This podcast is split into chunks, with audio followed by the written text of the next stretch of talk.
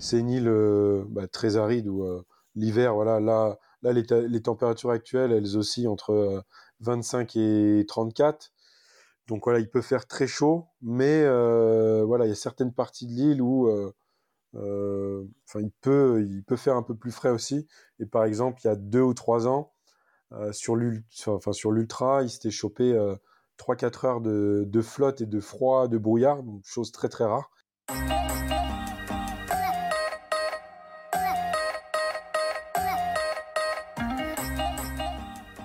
Bonjour, je suis Alexandre et bienvenue au podcast Les joies du sport, le podcast qui vous permet de suivre une aventure avant même qu'elle ne commence.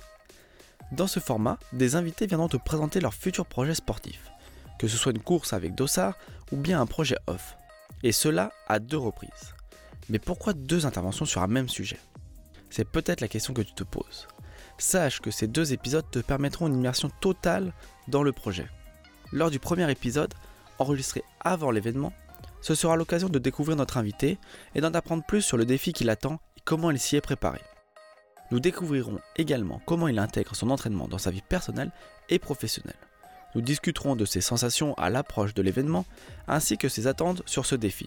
Et si tu écoutes cet épisode dans les premiers jours de sa sortie, cela te permettra de suivre l'aventure en direct via les informations qui te seront données par l'invité ou via le compte Instagram du podcast, at lesjoiesdusport.podcast.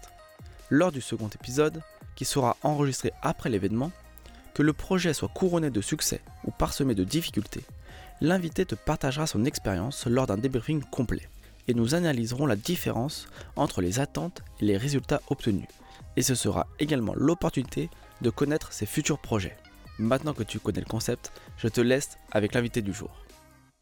Bonjour, aujourd'hui je reçois Basile Cornillo, un trailer qui a de nombreux dossards à son actif et qui travaille également pour Baou, une marque de nutrition basée à Annecy. Mais aujourd'hui il est présent sur le podcast pour échanger sur la pratique du trail et sur sa future participation à la Trans Grand Canaria Advanced. Mais commençons par faire connaissance avec Basile. Salut Basile, ou Baz. Première question de l'épisode, qu'est-ce que tu préfères pour la suite de l'enregistrement? Euh, Non, Baz, euh, Baz ou Basile, mais c'est vrai que euh, le Baz est plus utilisé, on va dire.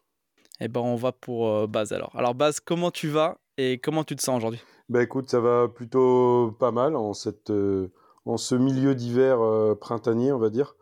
Et, et hâte de partir en vacances et de faire euh, cette fameuse Trans Grande Canaria euh, qui arrive dans euh, tac tac tac 19 jours exactement. C'est vrai que les températures plutôt clémentes favorisent la transition. Ouais, là, du coup, j'ai pas à me plaindre pour le coup. et puis pour les derniers entraînements, c'était pas trop mal à ce niveau-là. Est-ce que tu peux te présenter et nous dire quel a été le premier sport qui t'a passionné? Ouais, alors donc, donc base, Basile alias Baz plutôt dans, dans ce sens-là. J'ai 41 ans, donc je suis en couple. J'ai également une fille de 9 ans. J'habite à Annecy depuis 3 ans et demi maintenant.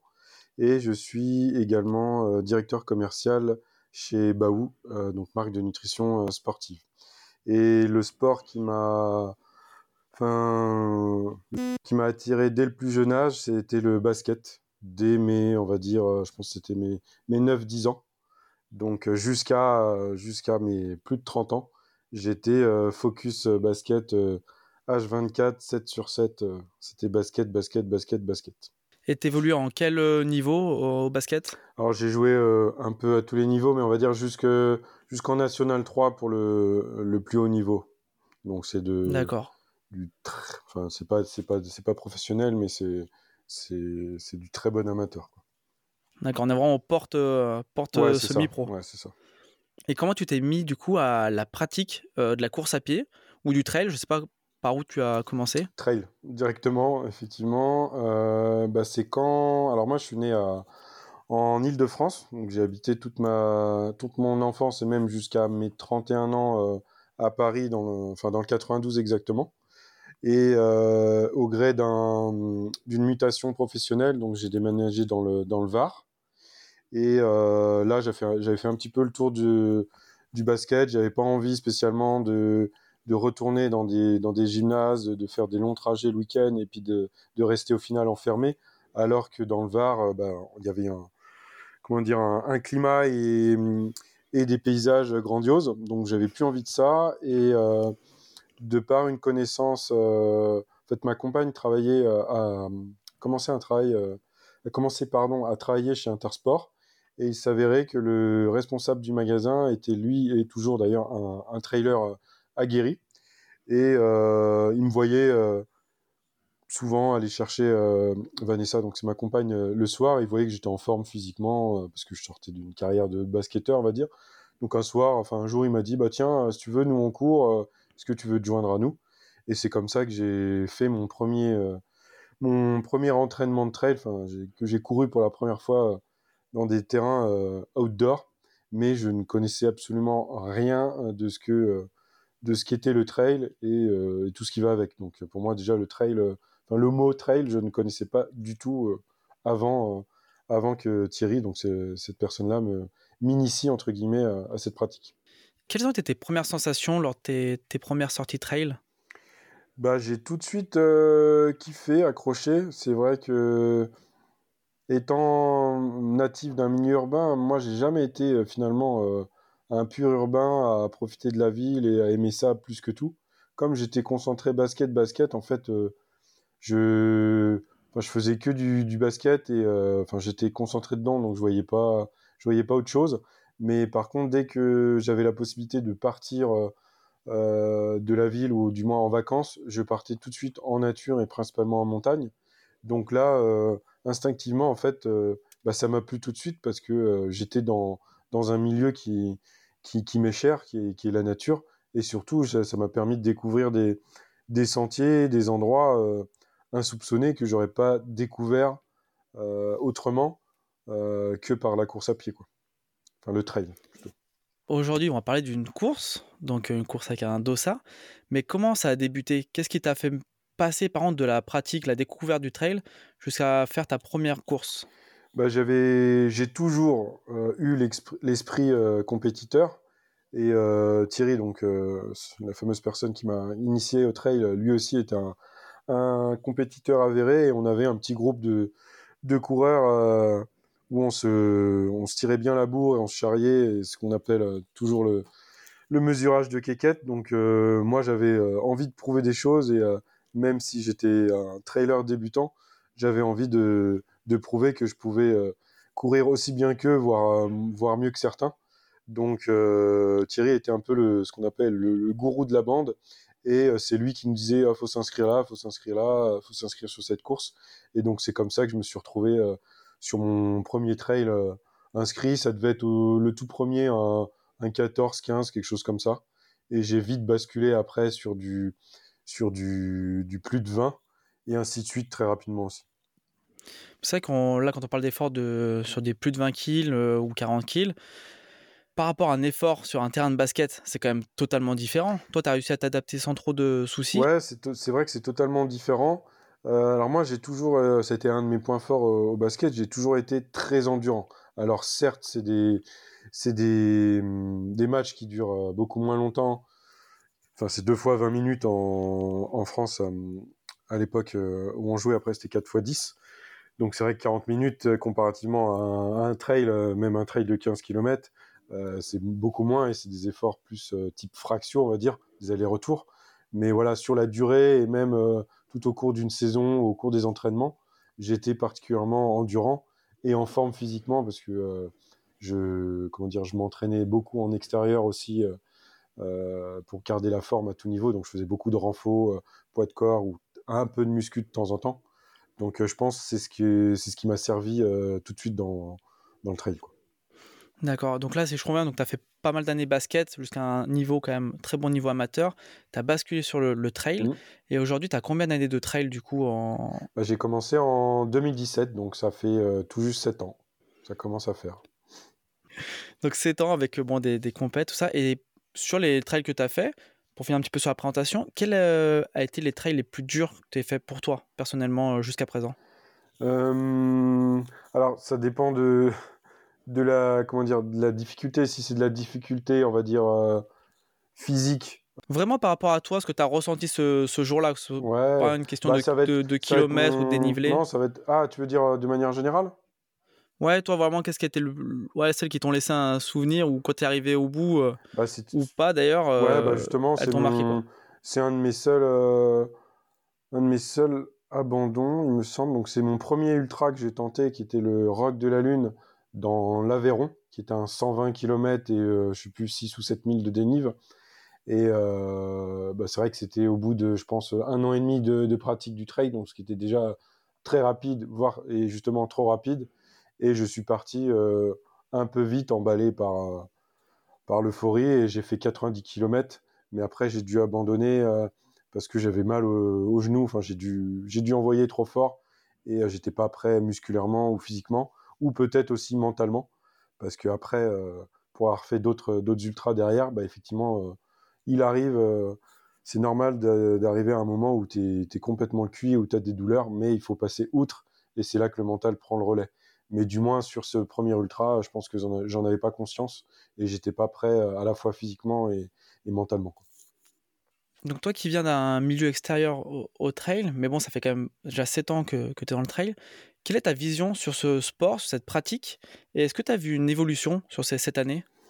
Ouais, ouais, ouais, bah du coup, effectivement, 7 ans, euh, finalement, ça fait, ça fait pas mal d'années. Euh, quand j'ai commencé le trail, c'était une discipline qui était, bah moi, euh, voilà, je la connaissais pas du tout, et donc au global, c'était très, très, très peu connu. Donc c'était un sport euh, vraiment de, de niche qui commençait à se développer. Et au fil des années, bah, le développement s'est accentué. Et là, on voit sur les, on va dire, euh, deux, trois dernières années, et d'année en année, ça s'amplifie. Bah, le trail commence à vraiment à, à être ultra connu, c'est le cas de le dire, et euh, à se professionnaliser, euh, euh, tel d'autres sports euh, comme le cyclisme ou, euh, ou la course à pied sur route ou, ou équivalent. Donc il y a un réel changement à la fois en termes de professionnalisation et d'esprit aussi et euh, en nombre de pratiquants, nombre de courses, enfin tout ce qui gravite autour. Euh, voilà, il y a une croissance qui est, qui est énormissime. Et pour toi, c'est quelque chose de positif ou de négatif, euh, cette évolution? Il y a des deux, hein, forcément, ça amène du, du, positif et ça peut amener du négatif, ça, ça, dépend de, de quel côté on se place et de, quelle vision du trail on a et surtout de, la manière dont on souhaite pratiquer. Euh, voilà, après, je suis pas là à, faire la vieille école en disant c'était mieux avant. Il y a des côtés positifs et d'autres négatifs. Le, principal pour moi, c'est que, tout le monde y trouve son compte et, euh, trouve euh, enfin, et, et, plaisir à pratiquer ce sport, que ce soit dans, de manière professionnelle, ultra compétitive ou, euh, ou plus amateur euh, avec des défis ou des courses autres à, à taille plus humaine. Donc euh, chacun est libre de, de pratiquer comme il le souhaite, le souhaite mais euh, l'avantage c'est que maintenant tu as, as, plusieurs possibilités. quoi. C'est vrai que la palette est beaucoup plus ouverte qu'il y a, qu'il y a quelques années ouais, en tout cas. Exactement. Pour revenir un petit peu sur toi, là tu prépares une course, mais actuellement on est quand même début février, à part comme tu l'as évoqué en introduction, les températures sont plutôt clémentes, mais normalement c'est pas trop le cas. Et on va venir un petit peu sur ton entraînement. Comment tu t'entraînes un petit peu pour, pour affronter cette course? Mais pour commencer cette, cette question, je vais te faire écouter un petit audio qui a été enregistré par une personne que tu connais. Salut Baz, devine qui c'est. Euh, Est-ce que tu penses que tu vas encore perdre ton brassard cardio d'ici la Transgrande Canaria? Alors ça c'était la petite blague à part. Hein. Plus sérieusement, euh, quel est l'apport le plus intéressant selon toi cet hiver? Le ski de fond ou la renfort maison? Interdit de répondre les deux. Mon influenceur, tu dois choisir. Allez, des bisous. Donc effectivement, bah, j'ai un coach, donc Fred, Frédéric. Euh, du coup, bah, effectivement, j'avais perdu mon, brassard cardio euh, que, que l'on m'avait offert à Noël, que ma compagne m'avait offert, donc j'étais dégoûté. Mais au final, il était simplement dans une, dans une chaussure et je l'ai retrouvé euh, une semaine, deux semaines après. Et j'ai bien fait de pas en racheter un parce que je voulais en racheter un, mais je me suis dit c'est bizarre quand même, j'ai pas pu le perdre, il doit être quelque part. Et je suis tombé dessus un jour. Donc bref, voilà, ça c'était pour l'anecdote. La, c'est l'anecdote. Donc j'ai bien mon brassard cardio. Et, et, pour répondre à la question, euh, je dirais euh, le ski de fond. Franchement, euh, le ski de fond, je pense, et j'en suis quasi certain, que ça m'a, fait la caisse, comme on dit, et que ça m'a énormément apporté, à tout niveau, parce que c'est un sport qui est ultra complet, donc physique, cardio, qui permet de travailler donc bah, le cardio, tout ce qui est haut du corps, bas du corps, gainage, etc. Donc je dirais ce qu'ils te. Et c'est une pratique que tu as mis en place cet hiver ou ça fait déjà quelques saisons que tu fais ça? Non, j'ai acheté des skis de fond l'année dernière.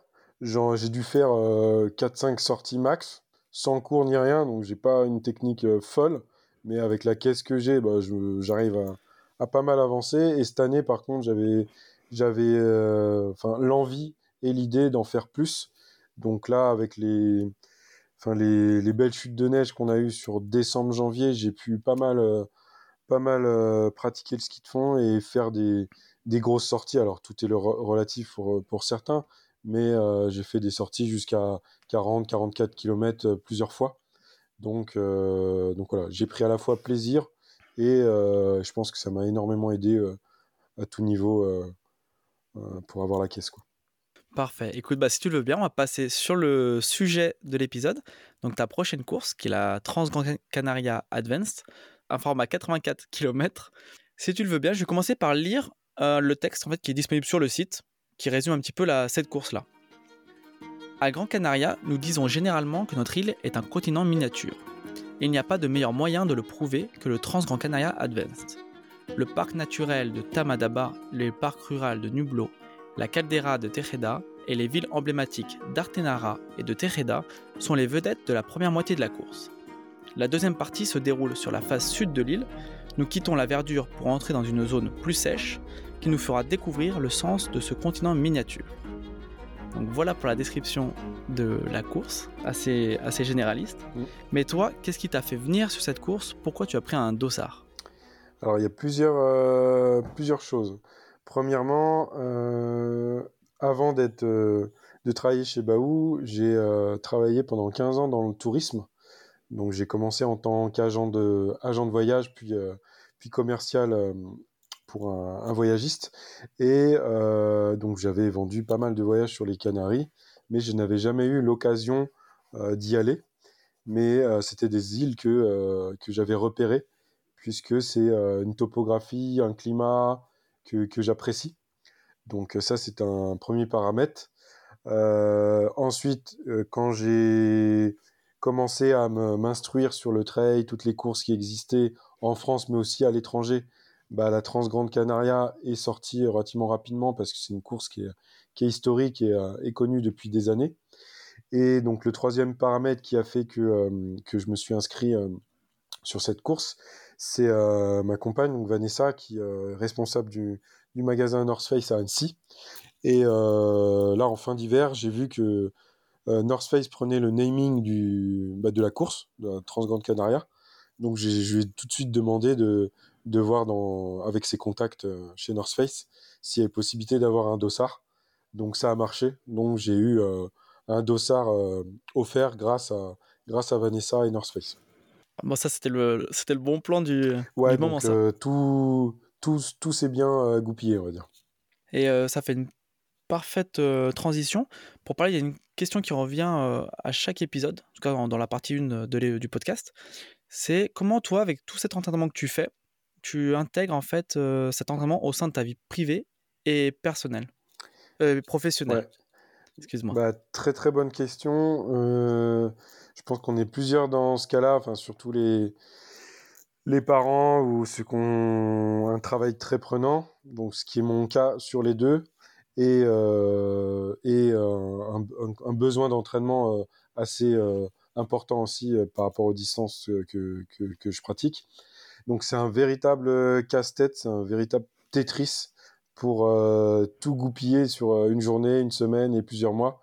Donc euh, ça va être des, enfin des entraînements, euh, moi pour ma part, qui vont qui vont se passer soit le matin, soit le, midi quelquefois. J'ai la chance d'avoir euh, une douche au travail.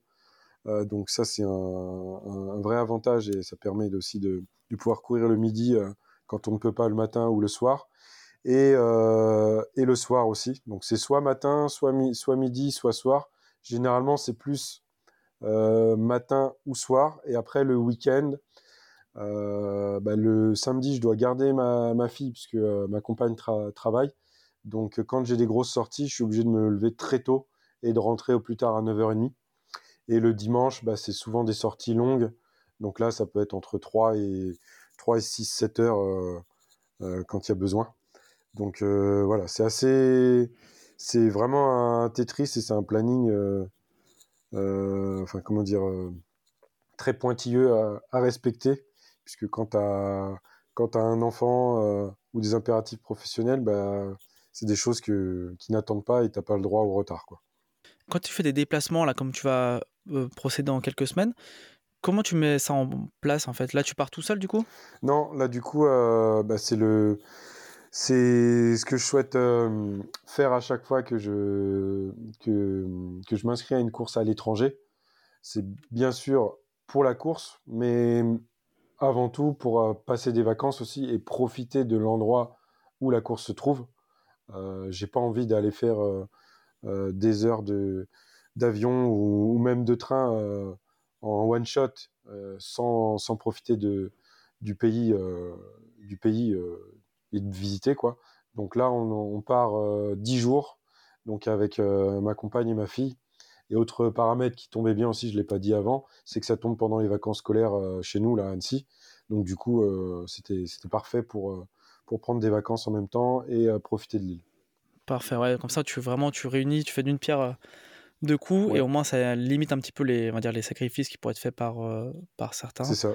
Mais bon, ça c'est toujours façon des choses, des choix personnels. On va parler, on va attaquer un petit peu la phase entraînement. Et on va commencer par une nouvelle question qui t'a été posé. Ok. Salut mon bas, c'est Romain. Ron Connect sur Insta, au cas tu n'aurais pas reconnu ma, ma voix suave. Euh, j'ai une question purement entraînement pour toi. Tu sais que je kiffe ça. Euh, et totalement putaclic parce qu'elle dépend beaucoup du contexte. Mais si tu avais une séance euh, type pour toutes les personnes qui préparent un 80 bornes et 5000 2D, c'est à peu près ce que, ce que tu vas faire, euh, laquelle ce serait? Et ne me parle pas d'une séance au seuil sur bitume, je sais que tu es totalement allergique. Allez, bonne chance mon base, à tout, ciao donc voilà une nouvelle question pour toi. Je te laisse le, temps si tu as besoin pour, euh, pour répondre. Ouais, non, j'ai bien reconnu et c'est un malin. Il fait sa promo en même temps. Il donne son blaze Instagram. Il est malin, ce Romain. Euh, ouais, donc euh, non, pour répondre directement à sa question, je dirais vraiment la, le week-end block, un mois ou trois semaines max avant la course avec euh, un enchaînement de, de deux sorties longues, dont une, euh, bah là, en ce qui concerne un 80 km, dont une euh, entre, on va dire, 4 et 6 heures, grosso modo, avec, par contre, totalement en, EF, donc à, la cool, donc monter en, marchant et plat et descente à allure normale sans se, sans se péter les cannes, quoi. Mais de passer, en fait, c'est de passer vraiment du temps dehors et sur le week-end, un équivalent de, enfin de, de, de, 10 heures, quoi, grosso modo, de 10 heures dehors à, courir, quoi.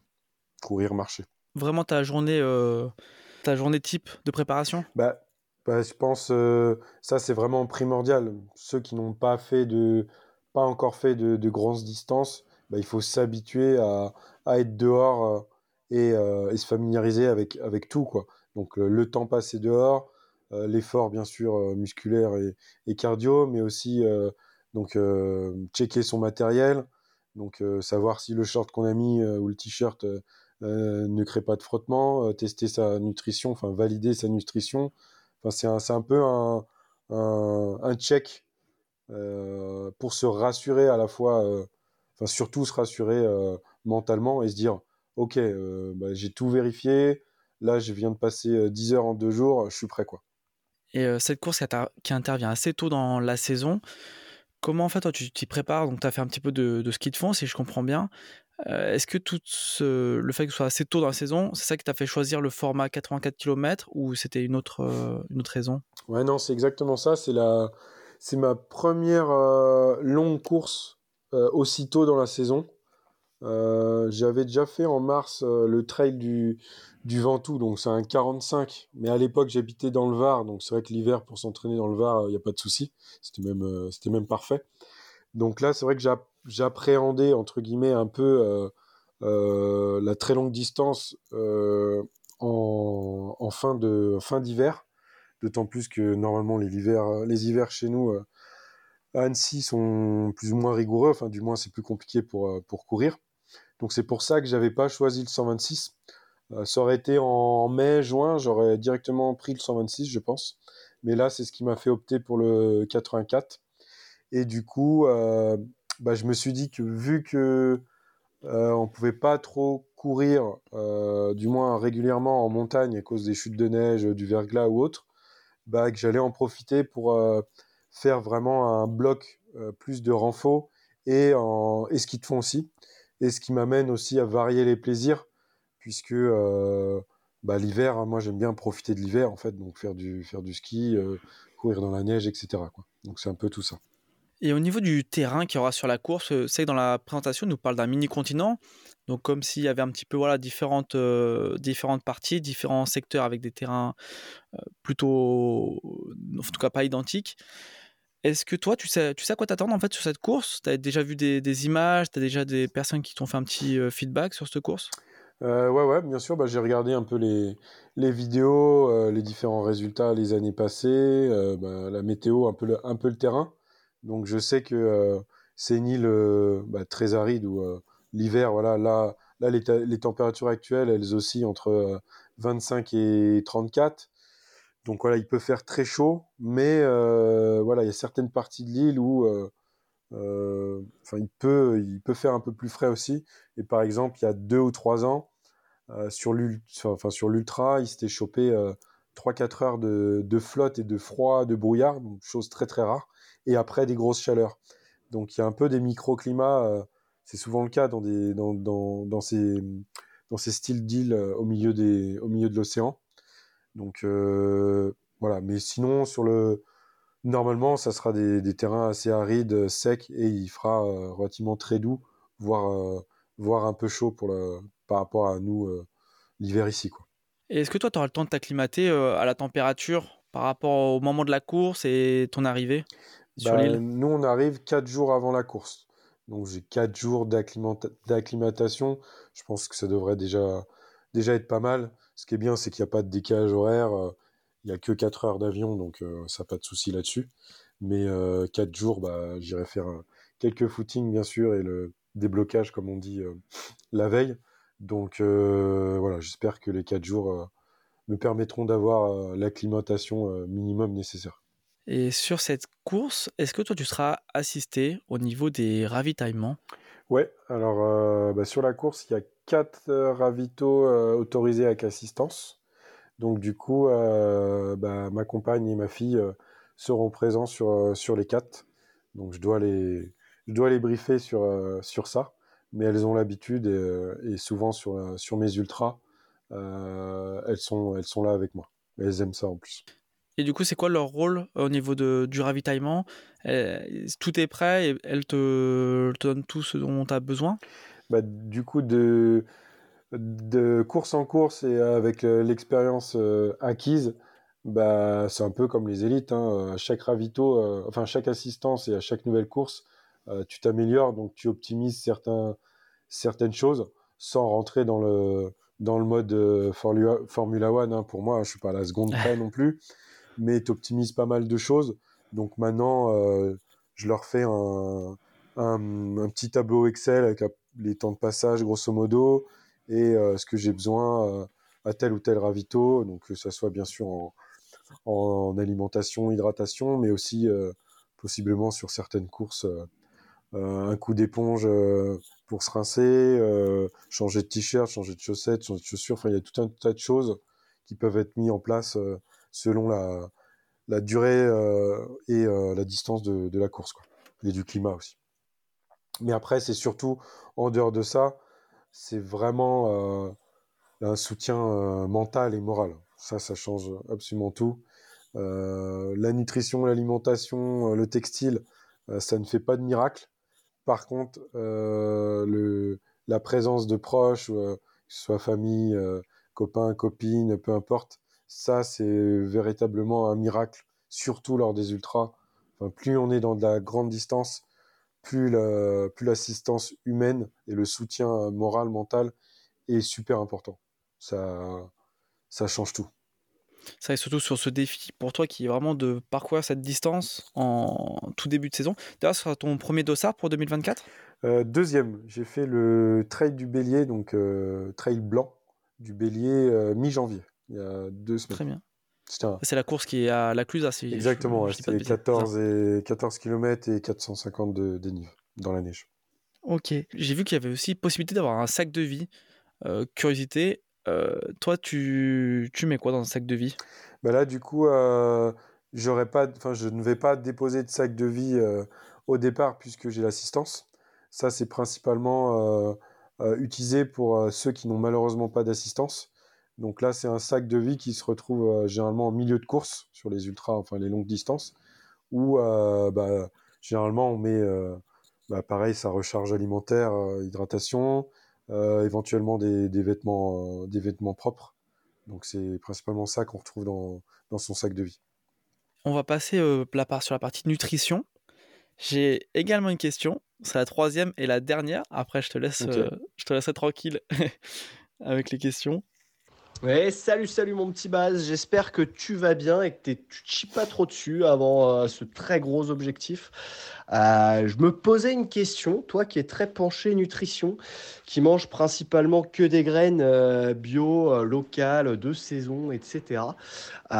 comment est-ce que tu fais en déplacement quand c'est comme ça, parce que la dernière fois, ça s'était mal passé. Tu n'avais pas très bien digéré le burger. comment est-ce que tu gères euh, quand tu vas comme ça dans un, dans une, dans un pays différent et qu'il faut gérer euh, sans trop savoir ce que tu vas trouver sur place. Comment est-ce que tu fais pour gérer ton alimentation veille de course? Est-ce que tu emmènes des tubes et tu prends euh, là, dans ce cas-là, l'avion, parce que c'est plus compliqué avec l'avion? Comment est-ce que tu, tu, gères ça et qu'est-ce que tu manges sur la, sur la veille de course? Voilà, je te fais des gros bisous. Amusez-vous bien. Ciao. Très bonne question enfin, qui est en lien avec une anecdote aussi. Alors, je sais pas si j'ai le temps de la raconter ou pas. Si, si, on est dans les délais, il n'y a, pas de souci, tu peux y aller. En fait, donc, euh, bah là, c'est une question de Benjamin et euh, c'est un pote en commun avec euh, Romain. Donc, tous les trois, on avait été invités à faire la, la Méga Avalanche Trail. Donc, c'est une course totalement barbare à l'Alpe d'Huez. C'est-à-dire qu'ils se sont calés sur la Méga Avalanche VTT, qui est une course très connue de VTT, dont le principe est de euh, partir du glacier donc à 3200 mètres et de descendre au plus vite euh, dans la vallée. Donc c'est une course VTT au départ, sauf que là ils l'ont ils l'ont comment dire dupliqué en mode trail. Donc en fait, on part de 3200 mètres de dénivelé et on doit arriver en bas dans la vallée à 600 mètres. Donc ça fait 2600 mètres de dénivelé négatif à parcourir le plus vite. Donc euh, c'est une course vraiment barbare euh, qui fusille les, cuisseaux. Donc on a fait cette course-là tous les trois. Et euh, donc la veille, on, a, on était dans un hôtel. Et ces deux cons-là se sont mis une, une, murge pas possible qui n'était pas prévue. Moi, je bois pas d'alcool et j'ai jamais bu d'alcool. Donc j'étais un peu à part, mais eux étaient complètement déchirés.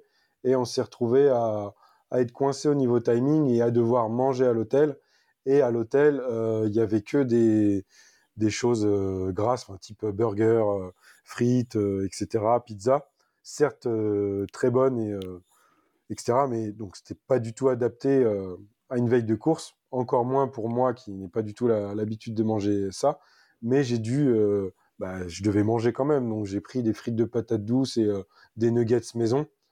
Et mais le lendemain, c'est ça m'a, enfin j'étais complètement barbouillé et au milieu de la course, euh, chose qui me qui m'arrive jamais d'habitude. Bah là, j'étais complètement euh, le bidon vrac et ça m'a mis euh, KO une bonne partie de la course. Donc voilà pour l'anecdote et pour répondre à, la question. Bah, généralement, ce que je fais maintenant pour éviter ce genre de désagréments, soit effectivement si c'est juste une course pas loin où je dois néanmoins dormir la veille sur place, bah, je check avant s'il y a un resto euh, euh, à côté qui, qui sert euh, du riz, du riz et de la viande de manière classique, ou alors j'emmène mon, mon, Tupperware. Et sinon, là, en ce qui concerne la Transgrande Canaria, donc là, j'ai fait en sorte de réserver, on a plusieurs hébergements pour les 10 jours, mais de réserver en majorité des appart-hôtels. Donc, ce qui fait qu'on a une cuisine. Donc là, je pourrais faire les courses et cuisiner le, repas, le repas traditionnel que je prends avant course, donc qui est globalement du riz ou, des patates douces, que ce soit écrasées ou enfin en mode vapeur, et une viande blanche, donc poulet généralement je fais généralement je fais ça. Riz, patates douces, poulet, et après une compote une compote en, dessert, un petit un petit peu de un ou deux carrés de chocolat, et puis et puis on est tout bon. Niveau alimentation, comment tu gères Qu'est-ce que tu prends? Est-ce que tu as une stratégie alimentaire à ce niveau-là? Ouais, euh, donc du coup, pareil, une stratégie qui s'est affinée et qui sans, cesse aussi euh, s'améliore, parce que de, comme je disais tout à l'heure, de course en course, bah, on acquiert de l'expérience et on se rend compte de, certaines choses que l'on que l'on améliore petit à petit. Donc, euh, et ça a d'autant plus d'importance sur des courses longues. Effectivement, sur un 10 bornes, un 20 bornes, tu manges un truc, ça suffit, même si tu es, un peu en, en hippo à la fin, tu finis ta course quand même. Par contre, sur, sur de la longue distance et sur un ultra, euh, la nutrition, au départ, paraît un détail, mais au finalement, c'est pas un détail du tout. Et ça peut, euh, ça peut, dans un sens ou dans l'autre, changer ta course. Donc, une mauvaise alimentation euh, au cours de ta course et même, je veux dire, de manière générale, une mauvaise hygiène de vie au cours de, de la saison, euh, bah, tu pars déjà avec un, mauvais point. Si en plus de ça, par-dessus, tu, tu, rajoutes des produits euh, de nutrition sportive ou autres qui sont, euh, qui sont pas, pas à consommer ou pas bons pour, ta, pour ton estomac ou autre, bah, tu peux virer à la catastrophe, tu peux avoir des maux d'estomac, tu peux vomir ce qu'on voit malheureusement euh, sur la plupart des courses, c'est des gens qui sont en vrac sur le côté euh, à vomir ou à, ou avoir les fesses salaires euh, pour se délester de, de, de, plein de choses. Donc ça, il faut éviter effectivement. Donc il y a tout un protocole nutrition effectivement à, tester. Alors je vais pas faire la pub de Baou, etc. C'est pas le sujet du podcast, mais il faut vraiment faire attention à sa nutrition, à ce qu'on consomme, tester et prendre des, voilà, des, des, des, vrais aliments. Donc il y a de la nutrition sportive qui existe, mais euh, il y a tout un tas de choses aussi que l'on peut prendre au ravito qui seront, euh, qui seront bénéfiques, euh, tels que euh, voilà, du riz, des soupes, des bouillons. donc manger du, manger du solide, penser à vraiment bien s'hydrater et, et, avoir un taux de, de glucides aussi adéquat donc il n'y a pas de règle miracle, il y, a des, grandes règles à respecter dans l'ensemble, mais chacun est différent là-dessus. Il y en a qui ont de la chance, qui peuvent avaler tout ce qu'ils veulent euh, très facilement, d'autres où c'est l'inverse. Donc c'est vraiment un juste milieu à trouver. Mais euh, voilà, moi bah, j'utilise forcément des, produits Baou, donc ça va être euh, des bars, des purées et des nouveaux produits qui vont sortir bientôt, dont je peux pas encore donner l'info. Mais euh, du coup, après, dans le, dans le timing, généralement, ce qu'on conseille de faire, c'est de consommer du solide tant qu'on peut consommer du solide. Donc, ça va être des bars, euh, des bars ou autres.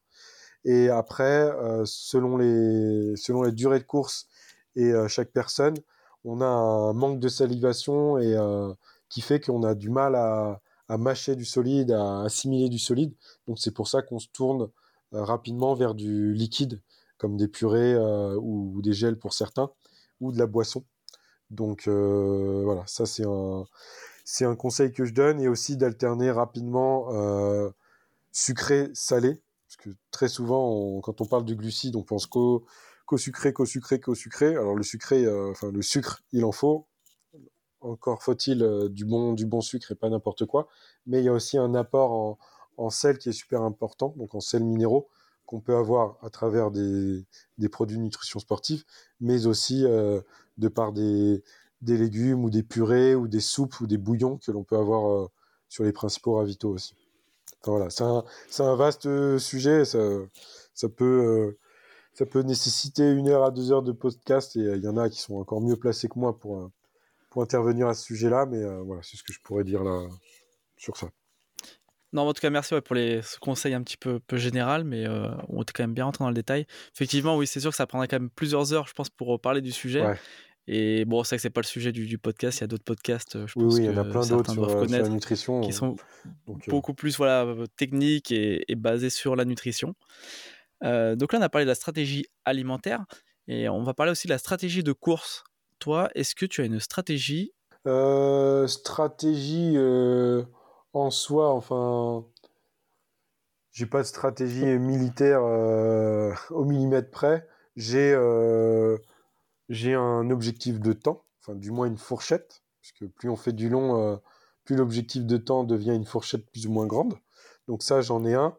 Et après, euh, voilà, comme c'est un format que je maîtrise euh, plutôt bien et que j'ai déjà pratiqué à plusieurs reprises, et là, c'est un format aussi, enfin comment dire, un, un format particulier dans le sens où la, quasi-totalité du dénivelé se fait sur la première moitié de course. Donc en gros, au 42e kilomètre, on a déjà 4000, plus de 4000 mètres de, dénivelé dans les pattes. Et ensuite, c'est plutôt un profil descendant sur la seconde partie de course, qui est un profil euh, où je suis généralement à mon, avantage. Euh, je suis très bon dans les descentes et euh, comme je suis très fort musculairement sur le bas du corps, j'encaisse énormément les descentes, ce qui me permet de, d'envoyer plus euh, et, d'être plus endurant que les autres. Donc je vais partir relativement euh, calmement, faire mes, montées euh, à mon rythme. Et une fois que la première partie de course et le, la majeure partie du dénivelé sera avalée, là, selon, selon l'état des forces à l'instant T, j'aviserai et j'accélérerai ou pas. Puis après, ça dépend des sensations du jour, du jour également, de la météo. Enfin, après, il y a d'autres paramètres euh, qu'on ne contrôle pas euh, au départ. Et on a parlé juste, euh, juste avant, du coup, c'est la deuxième question, l'objectif de temps, effectivement, qui sera quand même lié de toute façon à, la météo. Mais est-ce que tu pourrais nous parler de ton objectif de temps sur ce 84 km bah Là, j'aimerais bien faire entre 12 et 13 heures. Voilà. D'accord. Après, ça peut, ça peut être plus, ça peut être moins. Ça, on, on le saura après la, sur le second épisode. Exactement. Belle promotion. On arrive déjà à la fin de ce premier épisode. Je voulais en profiter pour remercier les trois personnes qui sont intervenues euh, avec des hum, questions audio, qui ont été euh, très réactives, parce que je me suis pris un petit peu tardivement, euh, une fois de plus, et également aux questions, aux questions qui m'ont été posées en direct ou, en commentaire sur, les, sur Instagram. Je voulais également te remercier, Baz, d'avoir pris du temps pour partager ça. Et euh, on sent vraiment dans ton discours la passion de, cette discipline euh, qui t'a conquis depuis 7 ans. Et je voulais euh, savoir où est-ce qu'on peut te suivre, sur quel réseau. Et voilà, c'est ton petit instant promo en tout cas. Bah déjà, je tenais à te remercier également de m'avoir invité sur ce, enfin, ces podcasts. Donc merci à toi. Puis c'est vrai que le, le, le concept est, est différent de ce qu'on a l'habitude de voir sur d'autres podcasts, donc c'est ce qui m'a plu aussi. Merci également à mon coach Fred et aux deux joyeux lurons euh, qui ont posé les questions, donc euh, vraiment sympa. Et euh, du coup, j'ai perdu ta question. C'était quoi? Oui, c'était petit instant promo, savoir où est-ce qu'on peut te suivre. Alors, tout bêtement et principalement que sur Instagram, donc base underscore trailrunner. Et voilà, donc j'utilise principalement Insta. Je me suis mis sur euh, Tweets ou Threads là, très récemment, mais euh, je n'en vois aucunement euh, l'intérêt. Donc voilà, ça sera que sur Instagram. Donc voilà, j'ai pas le temps d'être ultra omniprésent sur les réseaux de partout. Donc Insta me convient très bien déjà. D'accord, donc c'est base underscore trail runner sur Insta. Exactement. Est-ce que tu as ton numéro d'ailleurs de dossard déjà pour la course? Euh, non, je l'ai pas reçu et j'ai pas vu la liste non plus des, inscrits. Ça devrait pas tarder, je pense. Donc je te le passerai bien sûr euh, dès que j'ai l'info. Très bien. De toute façon, après, je mettrai en, story, souvent sur, sur mon compte Insta. je publie régulièrement des stories sur les projets qui sont en cours avec, euh, avec les invités. Ouais, pour le suivi. Oh, donc on arrive sur la fin, toute fin d'épisode, et j'ai pour habitude de laisser le mot de la fin à l'invité, sur lequel tu as carte blanche, tu peux parler aussi bien de, trail que d'autres choses. C'est libre choix. Euh, bah pour ceux qui me suivent sur les réseaux ou qui veulent me suivre, c'est vrai que je me prends pas trop la tête, donc c'est un mélange de mon compte, c'est un mélange de, de, sérieux et beaucoup de conneries. dont pas mal d'humour noir sur le trail de manière générale et des, des, running gags sur pas mal de courses que j'ai pu faire, mais que j'apprécie pas particulièrement, voire pas du tout, type Saint-Élion, Eco-Trail. Donc je suis très, euh, comment dire, euh, sur, euh, sur ces courses-là et, j'en joue, mais c'est vraiment avec un bon fond. Hein. A pas de, c'est de l'humour noir et, j'en rigole. Mais généralement ça, ça fait rigoler et ça plaît aux personnes qui, qui, n'aiment pas la course ou qui, l'adorent. Donc voilà, ça c'est le mon, petit côté à moi, on va dire taquin. Donc, et puis je, vais continuer en, ce sens parce que c'est des, choses que j'aime. C'est euh, être sérieux sans se prendre au sérieux et puis euh, ça reste que du, du sport et il euh, n'y a pas besoin de se prendre la tête sur, sur plein de choses. tout le monde est humain. On n'a pas tous le même avis. On a des courses que l'on adore, d'autres qui les détestent. Enfin voilà, le but c'est que chacun y trouve son compte et, et se fasse plaisir comme il le souhaite. J'espère que cet épisode t'a plu. Si c'est le cas, n'hésite pas à le partager avec tes proches et à donner ton avis en laissant une note sur ta plateforme d'écoute. Cela contribuera à augmenter la visibilité du podcast et à avoir des invités toujours plus incroyables. Et pour ne rien manquer des prochains épisodes, je t'invite à t'abonner au podcast. Et nous, on se retrouve très bientôt pour une nouvelle aventure.